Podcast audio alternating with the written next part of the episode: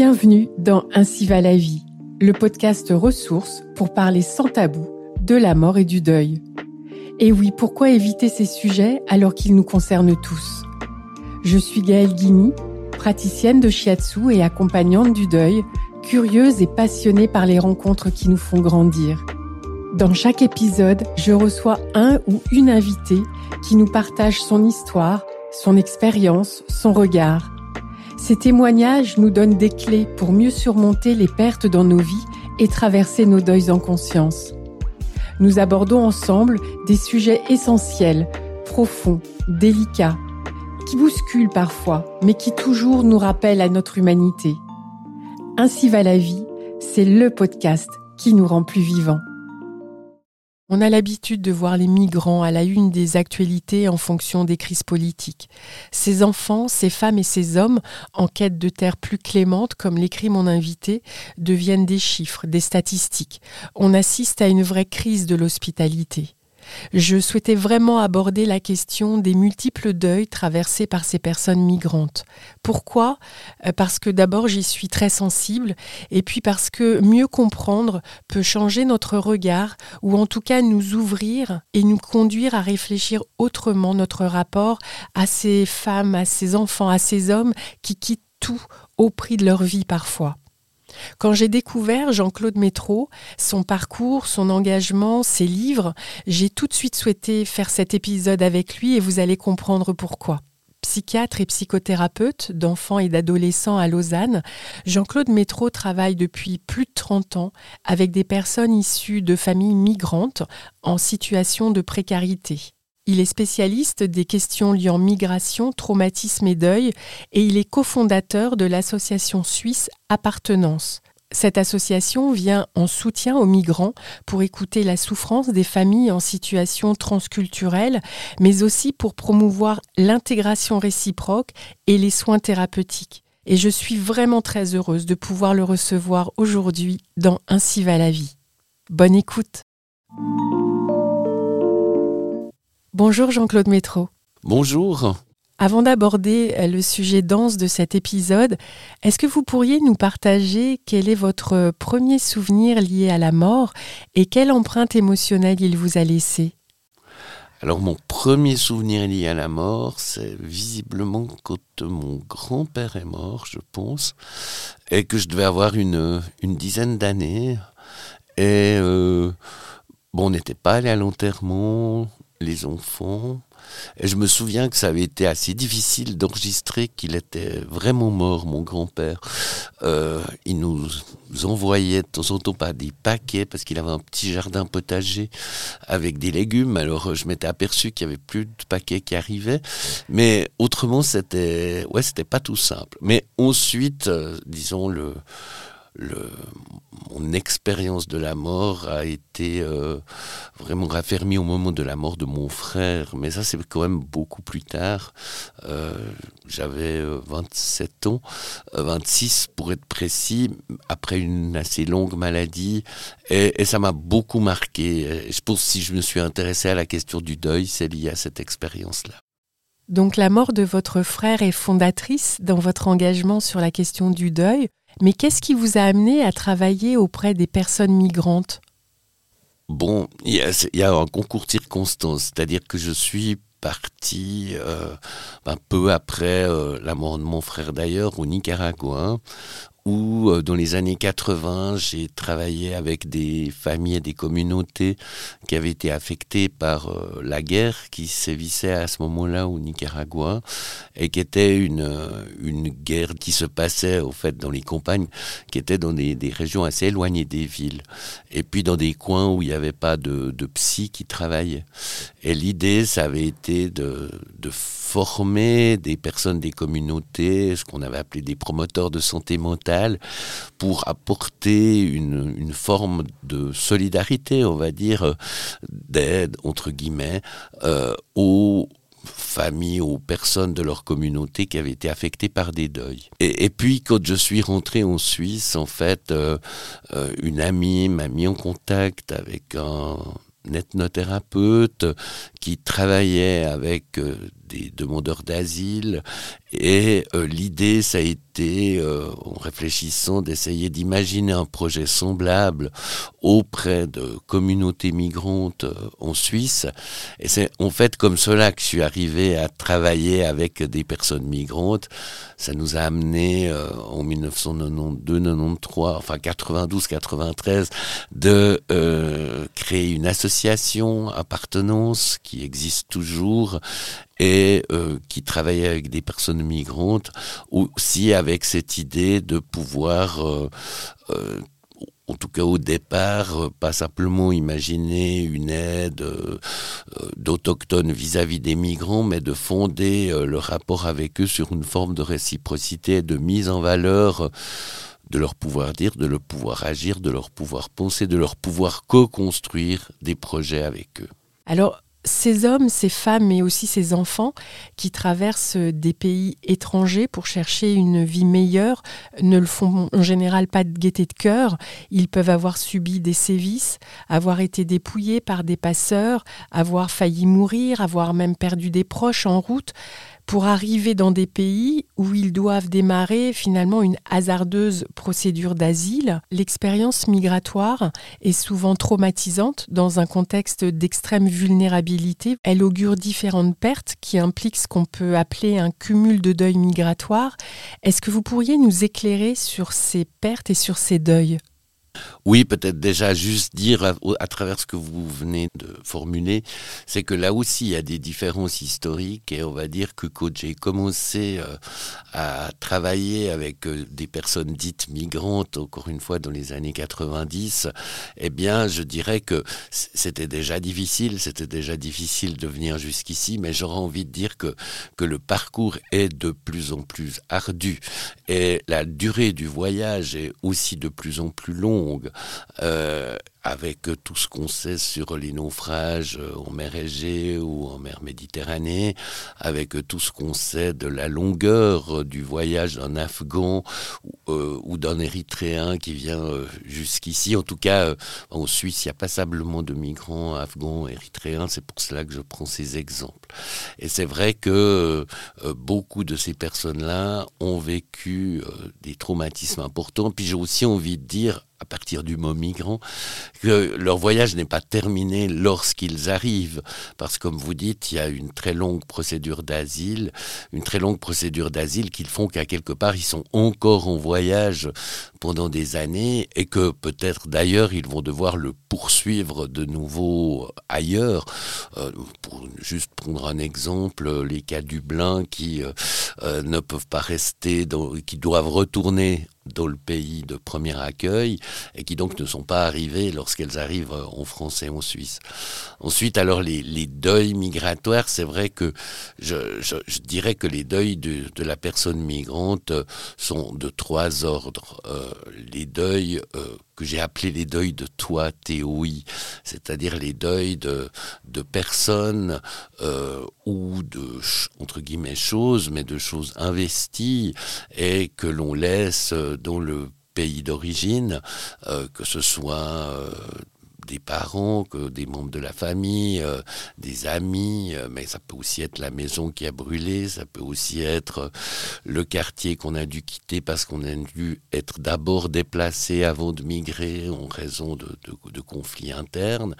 Et puis évidemment, par rapport à, la mort au sens, enfin, ou deuil dans le sens initial du terme suite à la mort de quelqu'un, c'est vrai qu'il y a aussi des fois euh, euh des personnes qui, meurent euh, pendant que l'on est en exil ou avant même que l'on parte.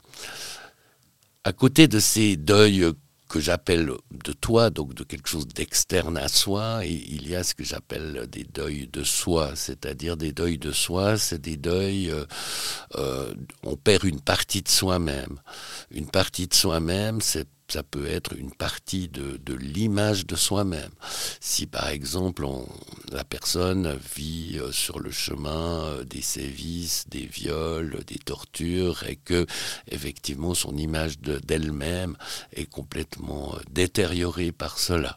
Il y a aussi, je, je dirais, des pertes de, de place, que, de la place que l'on a dans une communauté. Peut-être que dans son village, on était connu, reconnu par le voisin, par euh, l'épicier du coin, par euh, etc. Et puis petit à petit, on, dans le voyage et aussi en arrivant, on se retrouve dans un lieu où on est anonyme.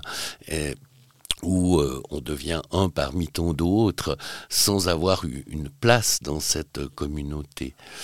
Et puis il y a aussi des, pertes de, statut, c'est-à-dire qu'on pouvait euh, avoir euh, une profession dans son pays d'origine que l'on ne peut pas exercer pendant le voyage ou dans le pays d'accueil on pouvait avoir euh, un statut peut-être à une certaine époque de citoyen dans son pays d'origine qu'on ne retrouve pas dans le pays d'accueil.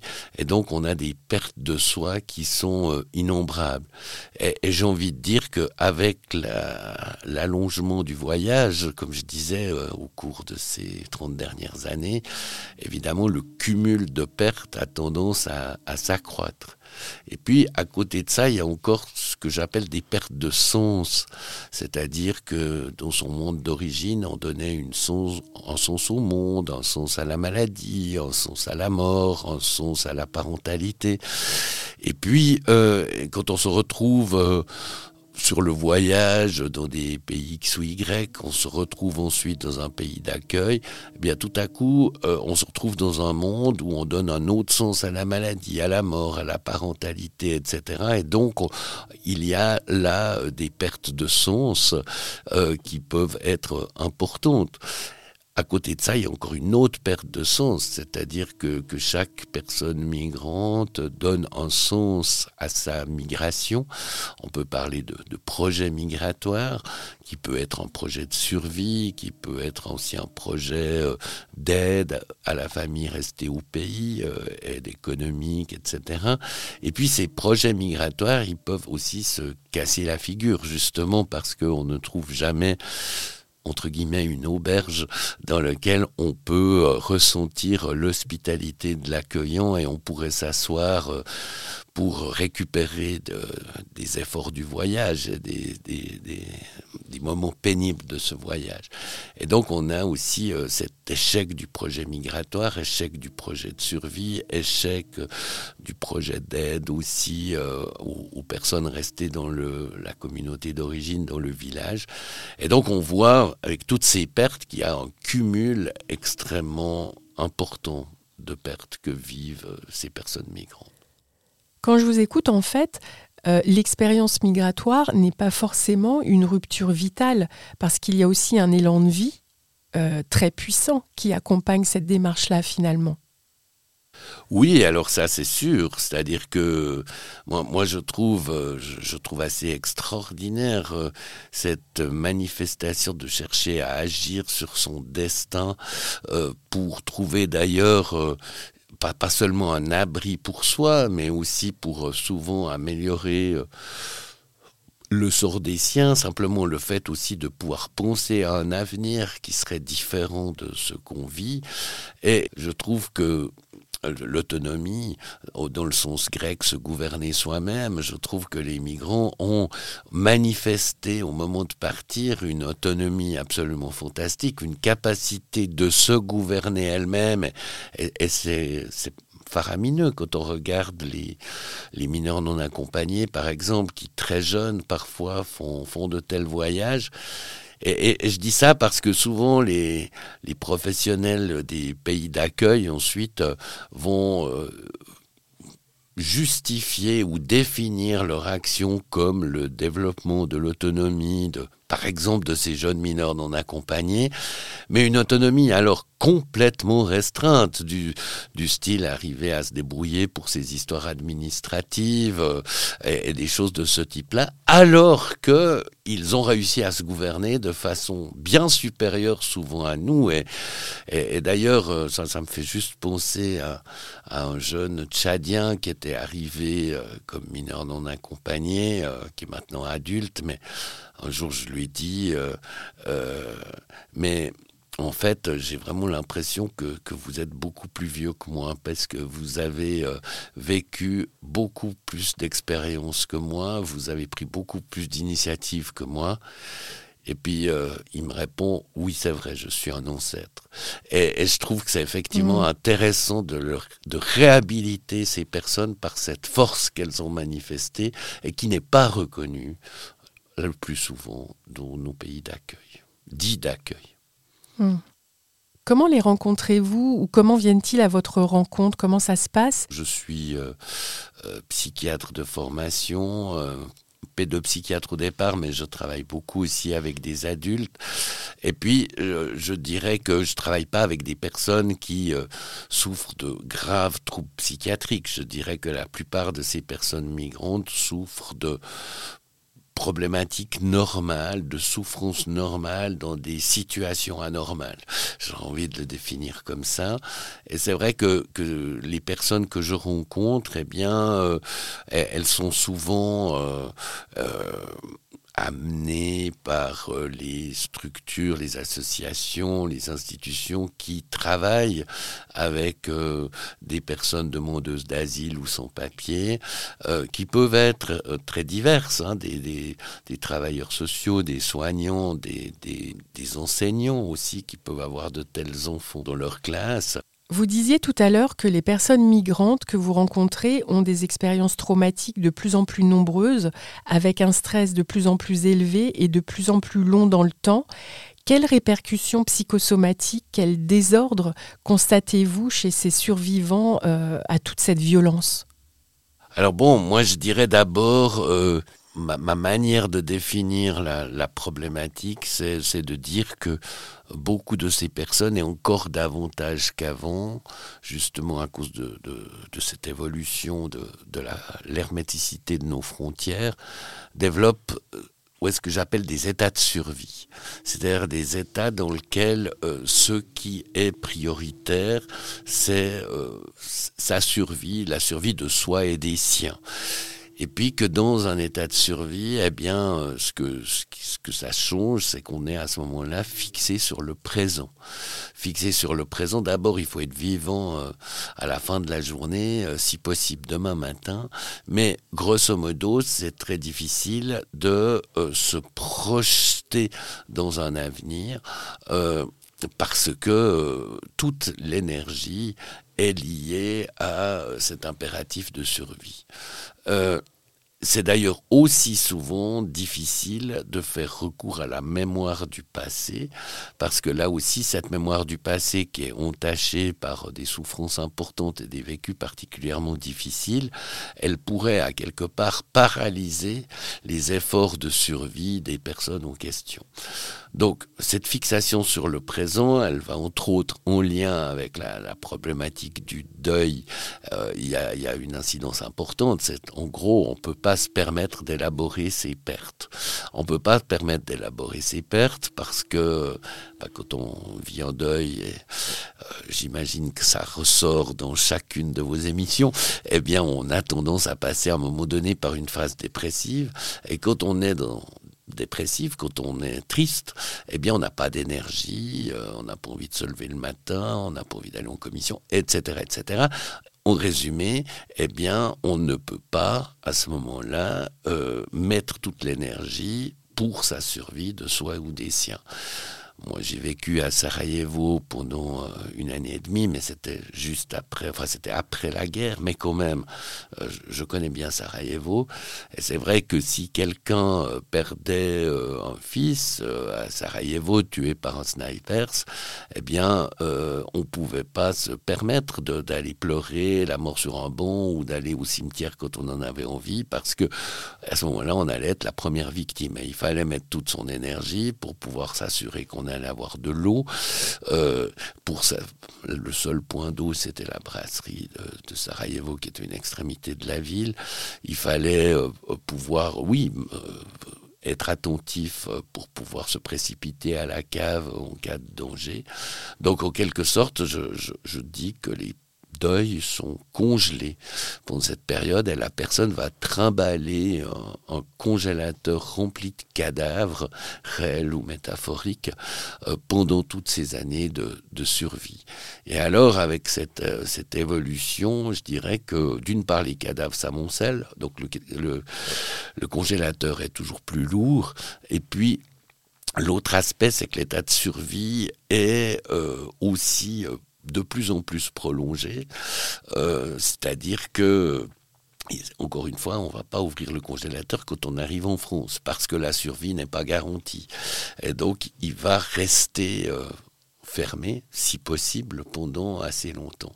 Je dis si possible parce que un des grands dangers pour moi de à la fois des, procédures d'asile, euh, à la fois euh, au niveau souvent de l'action des professionnels, de la santé du social, c'est que la tendance, c'est d'ouvrir, enfin le risque, c'est d'ouvrir de force le congélateur, alors que la personne n'est pas prête de pouvoir le faire, et qu'elle risque à ce moment-là de se noyer euh, dans une mer de larmes, en quelque sorte.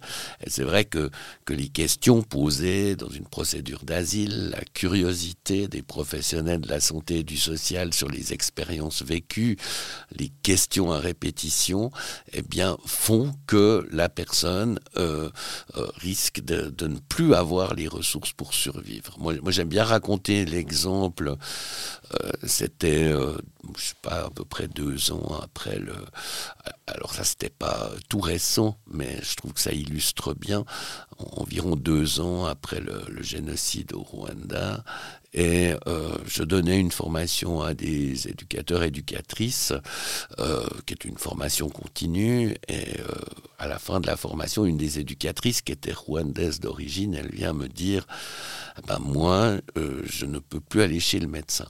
Parce que que j'aille chez le pédiatre pour mes enfants, que j'aille chez le médecin généraliste, que j'aille chez le gynécologue, que j'aille chez le psychiatre, ça commence toujours par des questions, même des fois à la réception, du style euh, est-ce que vous êtes marié, est-ce que vous avez des enfants, euh, est-ce qu'il y a du diabète dans votre famille?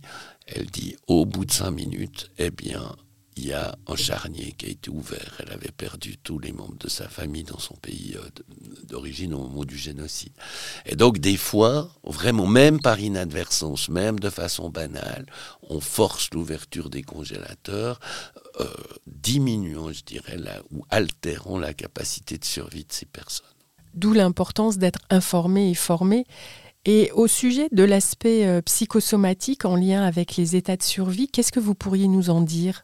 En fait, euh, quand la personne met les, ses cadavres dans un congélateur, ça ne veut évidemment pas dire que euh, la personne, elle peut faire comme si ça n'existe pas, comme si ces deuils n'existaient pas.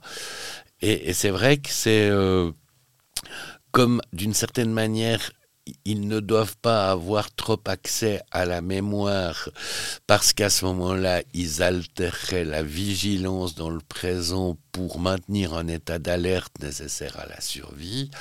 Bien souvent, ces, euh, pertes, elles vont euh, s'inscrire dans une forme de mémoire corporelle qui vont faire que effectivement les conséquences sur le corps, les douleurs en particulier, vont être très présente et que donc effectivement on pourrait entre guillemets parler de psychosomatique mais souvent effectivement ce sont des personnes qui ont mal, qui ont mal à divers endroits de leur corps et qui souvent quand on leur fait des examens, euh, des IRM, etc., on ne trouve rien, ce qui euh, d'ailleurs euh, va faire que le médecin va envoyer la personne chez le psychiatre et que la personne vivra ça comme une nouvelle humiliation en disant non, je suis pas fou, j'ai mal. Et donc voilà, je dirais là cette mémoire du corps qui, qui joue un rôle. Alors des mots du corps, revenons aux mots MOTS, dont vous disiez tout à l'heure qu'ils peuvent ouvrir des congélateurs même sans le vouloir. J'aimerais que vous nous parliez du droit au silence. Alors oui, pour moi, je, défends suite à ça le droit au silence. Mais le droit au silence, ça, implique aussi euh, faire très attention à la manière dont on s'adresse aux personnes. C'est-à-dire que le droit au silence, c'est si euh, au minimum on, pose des questions ouvertes, parce que si on pose des, questions euh, fermées, euh, du style je sais pas, le gynécologue qui dit à la femme c'est votre combienième grossesse et puis ben si la femme dit euh, ça vous regarde pas, euh, elle va pas passer pour une folle. Et donc, en quelque sorte, ces questions fermées obligent à répondre et risquent justement par inadvertance d'ouvrir le congélateur. Donc, le droit au silence se couple avec le fait de faire très attention aux questions que l'on pose. Dans ce dialogue thérapeutique à la fois vigilant et respectueux, vous parlez d'un concept très intéressant qui est celui des paroles précieuses. Qu'est-ce que vous entendez par là? En, résumé, euh, ce qui pour moi est important, la première chose thérapeutique, c'est de créer avec l'autre un lien social et ce que j'appellerais aussi un lien de reconnaissance mutuelle. C'est pas de, soigner le traumatisme, c'est pas de pouvoir euh, soigner toute de problématique spécifique avec un diagnostic X ou Y tout ceci ne vient qu'en un second temps. Ce sont des personnes qui ont perdu confiance en l'autre, ce sont des personnes qui ne se sentent pas reconnues. Et la première chose à faire, c'est de les reconnaître pour pouvoir imaginer que leur maladie de la reconnaissance, leur souffrance de non-reconnaissance puisse en partie comme ça se cicatriser euh, par la reconnaissance par quelqu'un.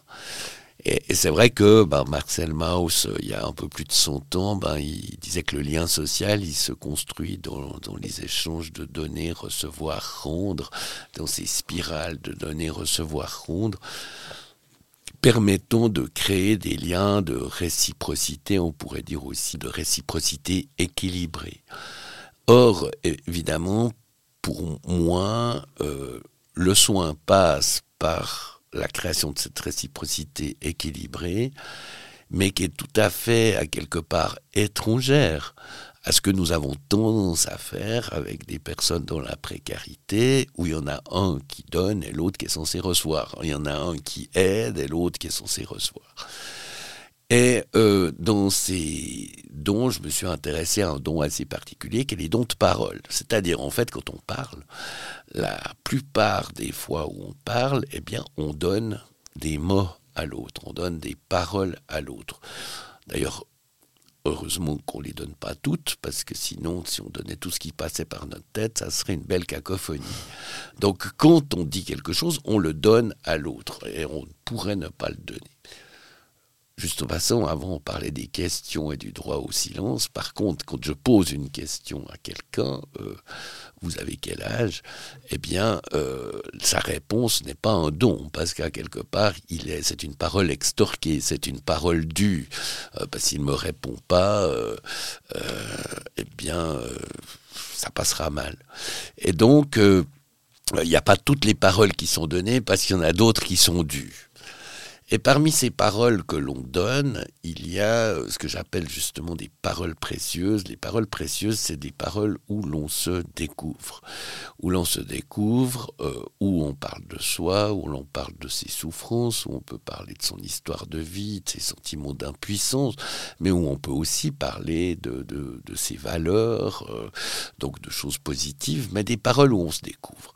Ces paroles où on se découvre, on sait pertinemment qu'on ne dit pas à n'importe qui.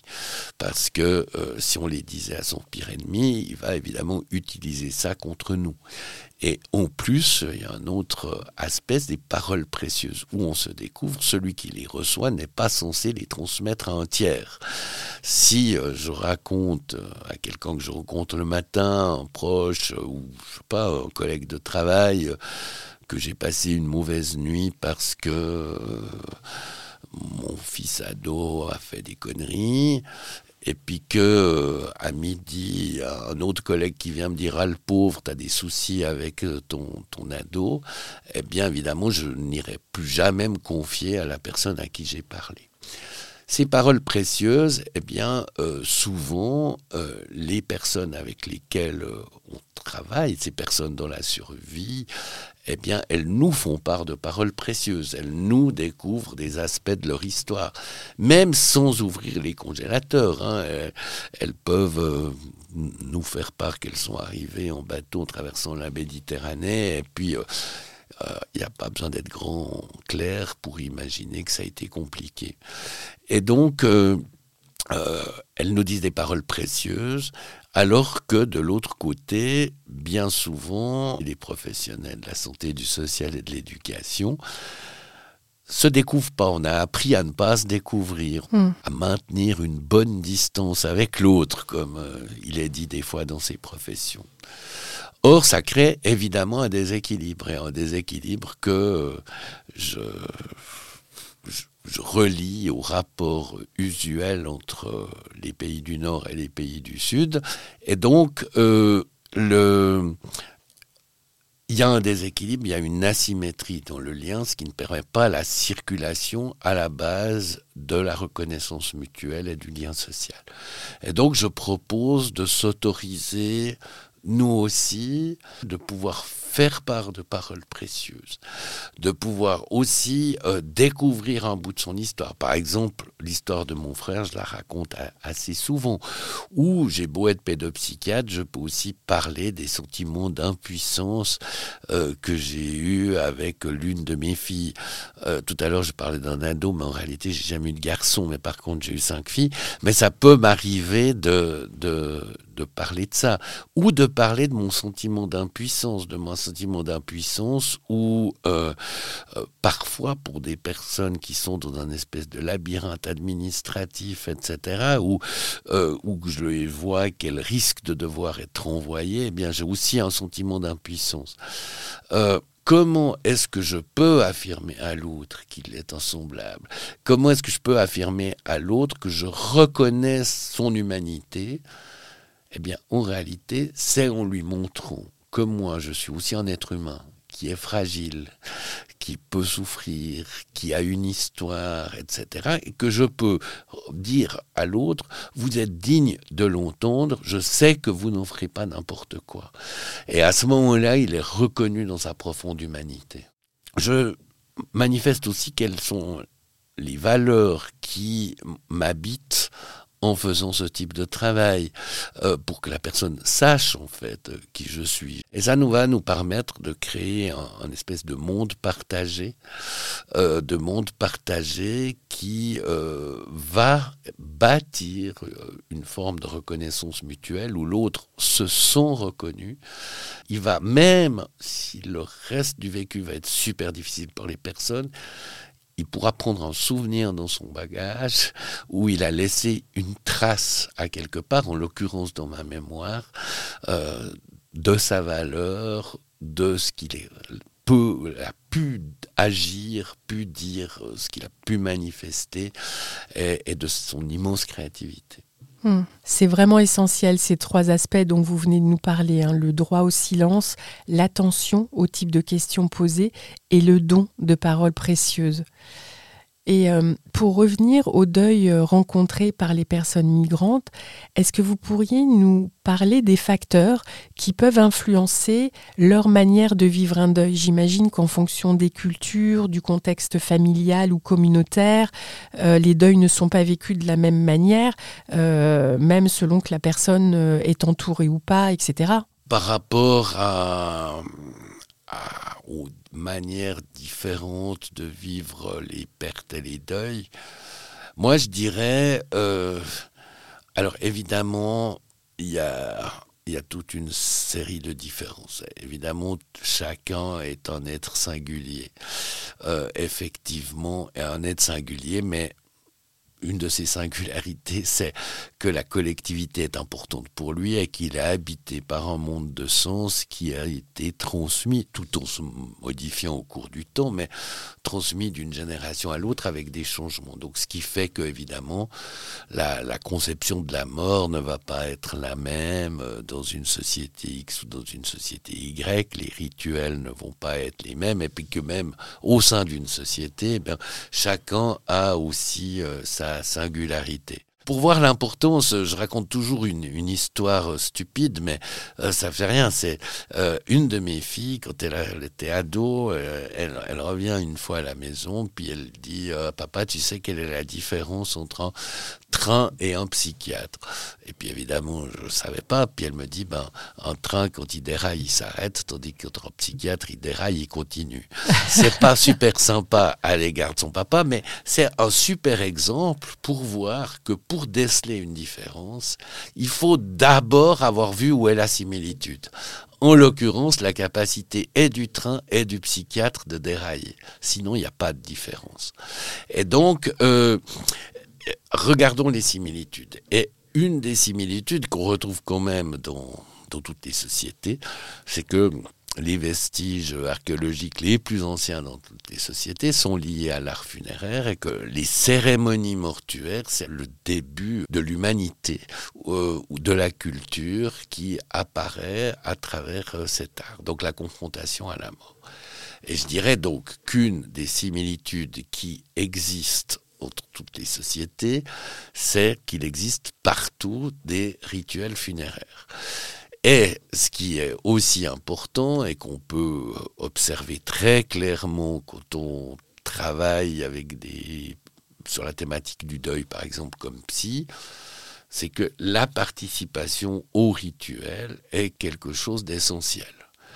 Et cette similitude fondamentale va mettre l'accent sur un, aspect que vit le migrant, c'est que beaucoup de personnes migrantes bah, si elles perdent quelqu'un dans le pays d'origine, sa mère, sa sœur, etc., eh bien, on ne peut pas aller au pays d'origine vivre le rituel. Ce qui fait que, pour beaucoup de, de ces personnes, ça va être plus difficile l'élaboration du deuil, pas seulement parce qu'il y a l'état de survie, mais parce qu'il n'y a pas la participation au rituel. Parce que la participation au rituel, elle a l'avantage, mais ça vous l'avez certainement abordé dans d'autres émissions, mais le fait que ça permet de se rendre compte collectivement que le mort est mort. Bien sûr, on peut croire en une forme de survie, mais il ne vient pas venir manger le petit déjeuner avec moi demain.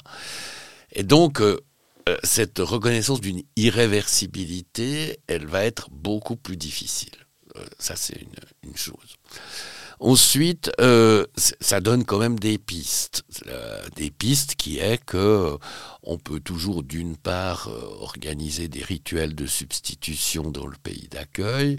On peut toujours aussi trouver un moyen de peut-être avoir une vidéo de la cérémonie funéraire ou un WhatsApp ou de pouvoir faire dire quelque chose aux personnes qui sont sur place euh, pour dire qu'on participe indirectement à la cérémonie. Donc il y a des choses de ce type qui peuvent euh, être faites. Maintenant, évidemment, au-delà de ça, euh, je reprécise euh, tout à l'heure euh, cet aspect que, j'ai longuement abordé, c'est cette histoire des états de survie mm. qui vont faire que bien souvent nous, quand on vit une perte, eh bien euh, ça peut être une perte très douloureuse de quelqu'un de très très très proche. N'empêche, n'empêche que on, sait pertinemment que, en principe, il n'y a pas une bombe qui va me tomber sur la tête d'ici demain. Euh, je vais pouvoir dormir dans un lit, même si je fais des insomnies et que je n'arrive pas à dormir. Et puis je sais aussi, même si j'ai pas faim, que si par hasard je voulais manger quelque chose, je pourrais l'avoir. Et donc, à quelque part, je suis dans un état de vie. Donc, à quelque part, je peux tout de suite commencer à élaborer ce, processus de deuil.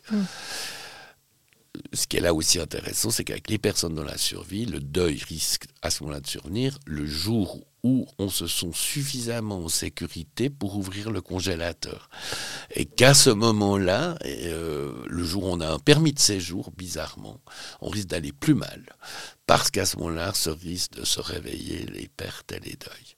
Ah oui, merci, ça c'est important de l'évoquer. Ce qu'il faut quand même aussi ajouter, c'est que euh, non seulement il y a un vécu récent, je dirais récent des dernières années, de, la personne migrante qui est différente du mien, ce vécu de survie que je n'ai pas, mais en plus il vient peut-être d'une société qui a une histoire de survie au long cours. Si euh, on regarde, par exemple, je parlais de mineurs non accompagnés afghans, si on regarde l'Afghanistan, eh bien, il y a eu euh, l'intervention soviétique, il y a eu euh, les talibans, il y a eu, etc., etc. On peut dire qu'il y a des décennies, à quelque part, de, de survie. On peut même imaginer que dans certains pays, dans certaines régions du monde, plutôt, eh bien, une histoire de survie séculaire. Et donc, on va dire qu'à quelque part, il y a des congélateurs séculaires euh, et que la dépression est interdite depuis fort longtemps. Et c'est pour cela d'ailleurs que le mot dépression, alors oui, chacun euh, peut déprimer, mais chacun ne peut pas forcément s'autoriser de déprimer. Et que euh, il faut déléguer dans certaines sociétés les pleurs aux pleureuses pour que les les survivants euh, ne se mettent pas, eux, à déprimer. Mm. D'ailleurs, et, cette interdiction, elle va s'inscrire dans la culture d'une façon ou d'une autre. Elle va s'inscrire et dans les rituels, dans l'exemple que je viens de dire, mais aussi dans la culture, par exemple dans le rapport aux enfants. C'est-à-dire que si un enfant pleure, eh bien, euh, je me rappelle euh, au Nicaragua, on disait pas qu'il était triste. La plupart du temps, on disait qu'il était mal criado, mal élevé, ou necio, so.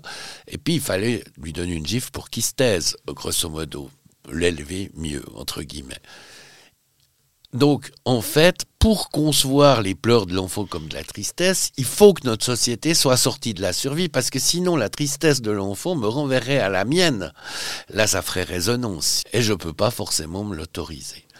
Donc, on va voir des différences dans euh, l'élaboration du deuil, même en dehors de situations cataclysmiques, par le fait que nos sociétés n'ont pas la même histoire. Ensuite, il y a évidemment, euh, j'ignore complètement, j'ignore complètement comment on vit euh, le deuil dans un tas d'endroits du monde. Et puis en plus de ça, évidemment, euh, c'est pas homogène dans une même société. donc il faut que je fasse attention de ne pas vouloir trop simplifier. Et si je veux connaître la manière de le vivre dans un monde X ou Y, eh bien, je devrais m'adresser aux personnes. Elle-même, en fait, pour qu'elle puisse me dire comment, dans sa famille élargie, les choses se passent, qu'est-ce qui se sont passés. Donc, vraiment considérer les autres comme ils peuvent m'apporter un savoir. Tout à l'heure, vous avez parlé euh, du réseau social, de la collectivité.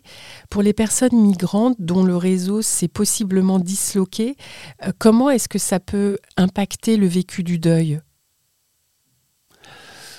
Alors bon, je dirais deux choses. D'une part, euh, une des, alors évidemment, euh, ce, type de migration a tendance à, disloquer les familles, à disloquer les communautés, à disloquer les liens. Maintenant, il y a un facteur qui est euh, à prendre en compte, qui surajoute, c'est le fait que, bah, comme je l'ai évoqué au début, euh, beaucoup de ces personnes migrantes n'arrivent pas à réussir leur projet migratoire, qu'il y a une perte de sens, je disais là autour. Je dirais qu'autour de ce projet migratoire, ou plutôt ce projet migratoire est souvent associé un mandat migratoire. C'est-à-dire qu'en fait, la famille, la communauté donne un mandat à celui qui part. D'ailleurs, c'est souvent pas n'importe lequel qui part. Il faut avoir beaucoup d'énergie et de ressources pour pouvoir le faire. Or, comme la personne souvent échoue dans son projet, euh, elle échoue en même temps dans son mandat et elle a souvent beaucoup de peine à communiquer avec les siens au pays, euh, malgré les nouvelles technologies qui facilitent quand même à quelque part les liens, eh bien, euh, le fait qu'elle euh, n'a toujours pas de permis de séjour, qu'elle elle se trouve dans une situation de santé périlleuse, que, etc., etc., on a tendance à cacher les choses aux siens. Et en fait, ça, ça va rendre encore plus plus difficile les contacts avec les siens, parce que si on doit raconter des bobards que tout va bien, ça va un moment, mais au bout d'un moment, on risque d'être confondu. Donc euh, parfois les liens se raréfient en lien avec ça. Ça, c'est un, des aspects à prendre en compte.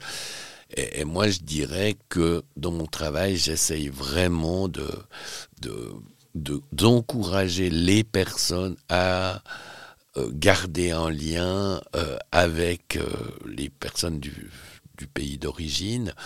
c'est intéressant parce que j'ai un, un patient qui est un jeune qui était, quand je l'ai connu, il avait 16 ans, mineur non accompagné de Guinée.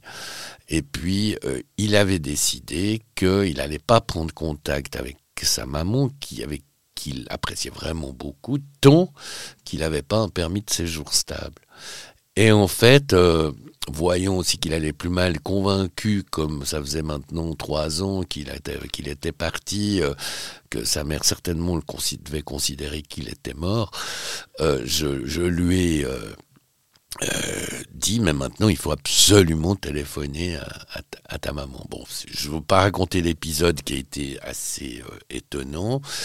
Euh, la mère tombant dans les pommes et puis la sœur qui me passe le téléphone pour me dire qu'est-ce que je dois faire? Ma mère est tombée dans les pommes. C'était à Conakry, c'est un peu difficile pour dans une situation comme ça. Mais quoi qu'il en soit, depuis ce jour-là, il a trouvé des moyens euh, de donner des conseils à ses frères et sœurs, petits frères, petites sœurs. Il a été nourri par le lien avec sa maman, même s'il y a eu justement des deuils, mais indirectement ça a permis de participer. Et il, a pu dire euh, non, j'ai pas encore de permis de séjour, mais euh, je suis là, etc. Et donc ça a finalement aussi augmenté son estime de lui.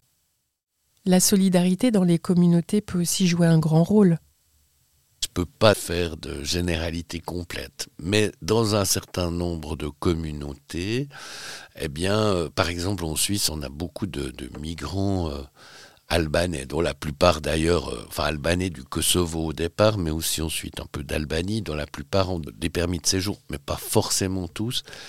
Mais, mais ce qui est intéressant, c'est quand il y a, par exemple, un décès dans, une famille, et même un décès au pays d'origine dans une famille, et même un décès quand il y avait par exemple la guerre au Kosovo, que faisais déjà ce travail et qu'on ne pouvait pas aller sur place, eh bien, euh, les membres de, de, la communauté au sens large vont rendre visite à la famille endeuillée. Et donc, euh, d'une manière ou d'une autre, la communauté, elle, elle est, présente. On ne va pas forcément parce qu'on connaît la personne intimement, mais c'est une personne de, la communauté. On, peut retrouver aussi ceci dans, un certain nombre de communautés. Euh, d'autres d'autres pays hein, euh, africaines ou par exemple par rapport à des églises aussi euh, qui essayent de restaurer un certain la présence du collectif, euh, qui fait que là d'ailleurs la personne peut tenir debout, c'est aussi parce qu'elle se sent euh, entourée, et qui d'ailleurs communauté qui va être solidaire euh, si il y a X qui est mort ici à Paris, eh bien pour essayer de, de faire une collecte pour payer pour que le corps soit euh, acheminé dans le pays d'origine et enterré dans le pays d'origine. Donc il y a des solidarités qui apparaissent. Mais maintenant, on voit bien que, ça va euh, dépendre, ça va varier d'une personne à l'autre. Encore une fois, l'aspect du collectif dans le deuil, de la communauté, je dirais, dans le deuil est essentiel parce que c'est la présence de la communauté par exemple lors de la cérémonie funéraire, le partage de cette expérience qui me fera, permettra la connaissance partagée de la perte euh, irréductible, euh, définitive d'un être cher. Euh, maintenant, juste en passant, ça nous ramène à nos propres sociétés. C'est là que c'est intéressant parce que dans nos propres sociétés, euh, eh bien, les rituels se sont aussi appauvris et qu'on peut peut-être voir les effets que ça a aussi sur nous et sur nos propres processus de deuil pour essayer d'imaginer qu'est-ce que ça peut avoir pour eux. Encore une fois, à partir de cette similitude. L'histoire du jeune homme que vous nous avez raconté tout à l'heure me fait penser au mécanisme de protection. Euh, j'ai lu que donc pour certains migrants, l'isolement peut peut-être servir de protection contre la souffrance et l'incompréhension, mais également que la conviction que tout va bien, euh, voire la négation du besoin d'aide, euh, pouvait agir comme mécanisme de protection. Vous voyez, j'hésite. Hein, pour, euh, alors d'abord, je suis absolument d'accord, on a des, des mécanismes de protection. Euh, L'affirmation que, que, tout va bien, c'est en fait euh, la question du déni, euh, la question donc du déni de la perte. Euh, je, je, rappellerai que dans les états de survie, en fait, on n'arrive même pas au stade du déni. Hein. C'est comme si c'était en deçà du déni, la question de la congélation, d'une façon ou d'une autre.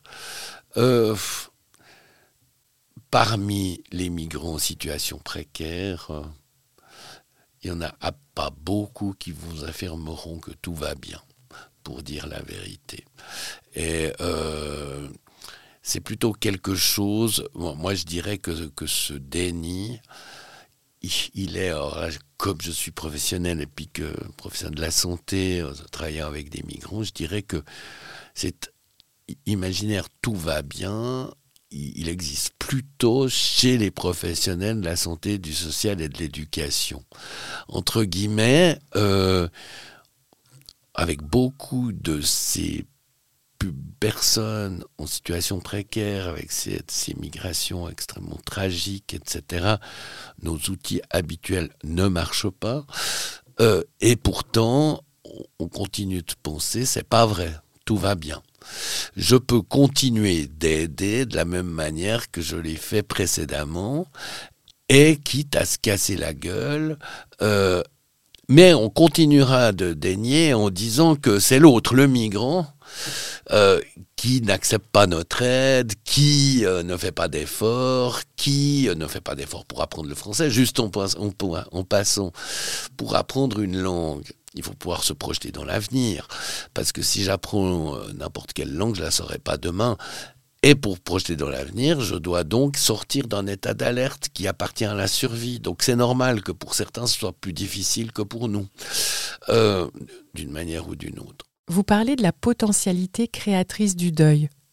Souvent, et c'est là, c'est hyper intéressant que, les théoriciens du deuil ont, ont, souvent passé à côté de cet aspect créateur. On arrive à se rétablir, on arrive à récupérer, on, etc., etc. Mais moi, pour moi, ça va beaucoup plus loin. Il y a une potentialité créatrice du deuil. Euh, je donne souvent l'exemple d'un enfant euh, angolais que j'avais, dont je m'étais occupé, qui avait vraiment vécu des, horreurs totales. Il avait perdu ses deux parents dans des conditions absolument tragiques.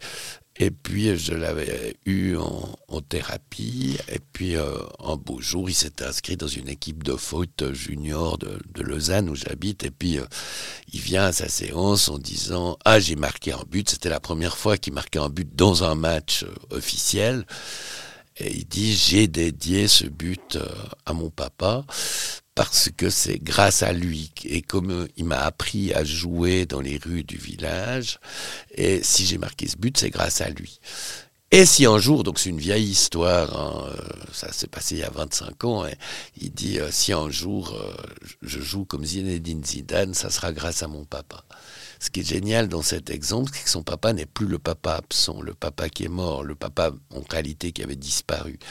Mais c'est le papa qui, positif, qui lui a appris à jouer au foot et il arrive à utiliser ce souvenir comme une semence qui plante dans la pelouse du jardin de football pour marquer un but et pour s'imaginer un devenir.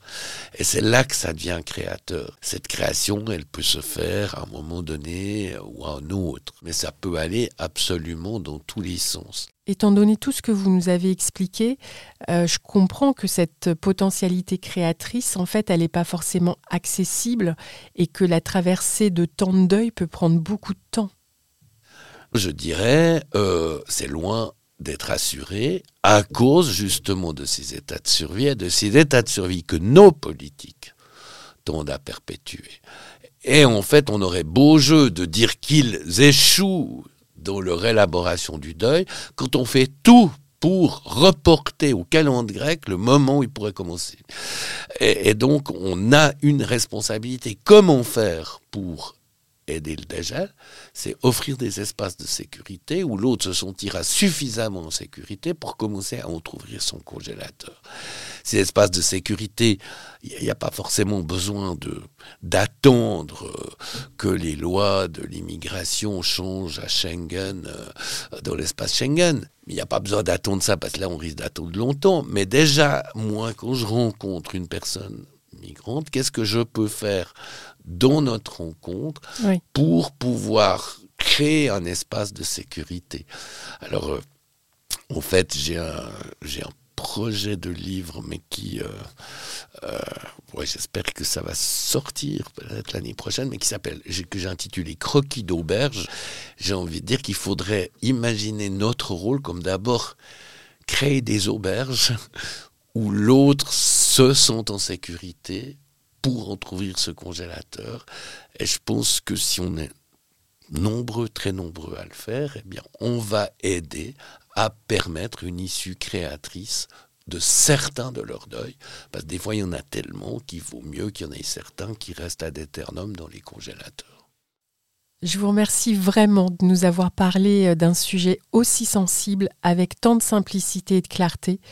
Et euh, vous qui nous avez écoutés, j'espère que cet épisode vous aura apporté une meilleure compréhension de ce que vivent tous ces êtres humains qui font preuve d'une incroyable force vitale pour braver les dangers, fuir les conflits, les problèmes économiques, voire euh, écologiques, les répressions politiques et autres violations des droits de l'homme. J'espère que cet épisode contribuera à réfléchir à un accueil plus digne. Merci encore Jean-Claude Métro. Encore merci aussi. Pour clore cet épisode, je vous propose de retenir cinq clés. La première, eh bien, les personnes migrantes vivent un cumul de deuils qui sont de trois ordres. Les deuils de toi, TOI, les deuils de soi et les pertes de sens. La deuxième clé, les états de survie fixent sur le présent et ne permettent pas d'élaborer les pertes. Les deuils sont alors comme congelés. La troisième clé, le risque lors des procédures d'asile est d'ouvrir de force ces congélateurs et que la personne n'ait alors plus les ressources pour survivre. La quatrième clé, s'appuyer sur les similitudes, permettre le droit au silence, favoriser les paroles précieuses et avoir une vigilance accrue quant au type de questions posées sont des facteurs favorisant le dialogue thérapeutique.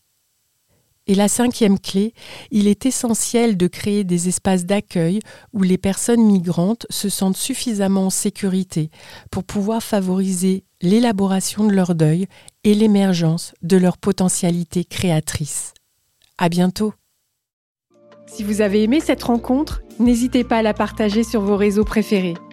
Plus nous serons nombreux à en profiter, plus ce podcast aura de sens.